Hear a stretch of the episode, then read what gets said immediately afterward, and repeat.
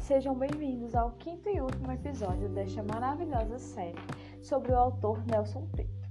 Este é o canal EduTech ao nosso alcance e eu me chamo Arlinda. Hoje falaremos um pouco sobre uma esclarecedora entrevista realizada no programa Conexão Bahia, em que Nelson falou um pouco sobre educação em tempos de pandemia.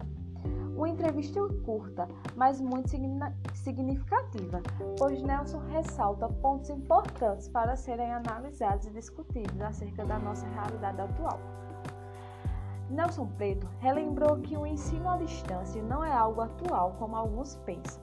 Essa modalidade de ensino existe desde 1904, com o curso de datilografia por correspondência.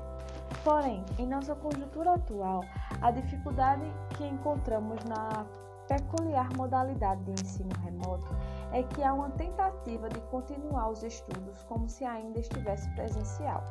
Porém, muitas das vezes esquecemos das diversas realidades dos estudantes brasileiros. Muitos sofrem com barulhos em casa, muitos não têm um local adequado para estudar.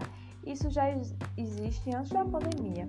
A escola pública proporcionava um refúgio, um refúgio, né? Um espaço de estudo agradável para muitas dessas crianças. Observamos que o processo formativo não está apenas relacionado à questão de passar conteúdos, mas por todo o aparato de troca de experiências, de vivência em sala de aula e de como esses conteúdos são passados.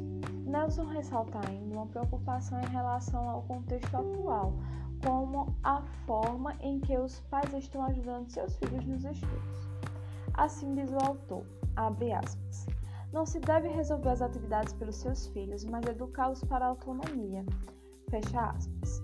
Desse ponto, podemos analisar a importância da função dos pais junto com os professores, para que juntos possam formar cidadãos responsáveis. No final da entrevista, o autor destaca a importância do papel da escola para o desenvolvimento humano, pois na escola podemos colocar duas pessoas que pensam de formas diferentes para que haja o diálogo e assim forme uma sociedade menos preconceituosa e mais tolerante.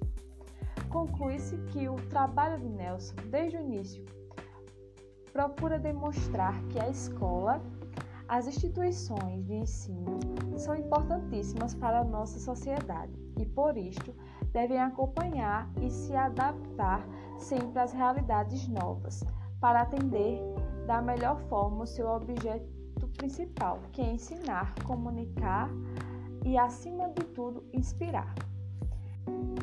Chegamos ao fim dessa estimulante série sobre o autor Nelson de Luca Preto. Quero agradecer à professora Maria Lúcia Serafim por nos proporcionar essa experiência nova com estes podcasts. Inclusive, seguindo as orientações do autor Nelson, pois o podcast está muito em alta hoje em dia e é uma forma incrível de trocar conhecimento. Obrigada e tchau, tchau.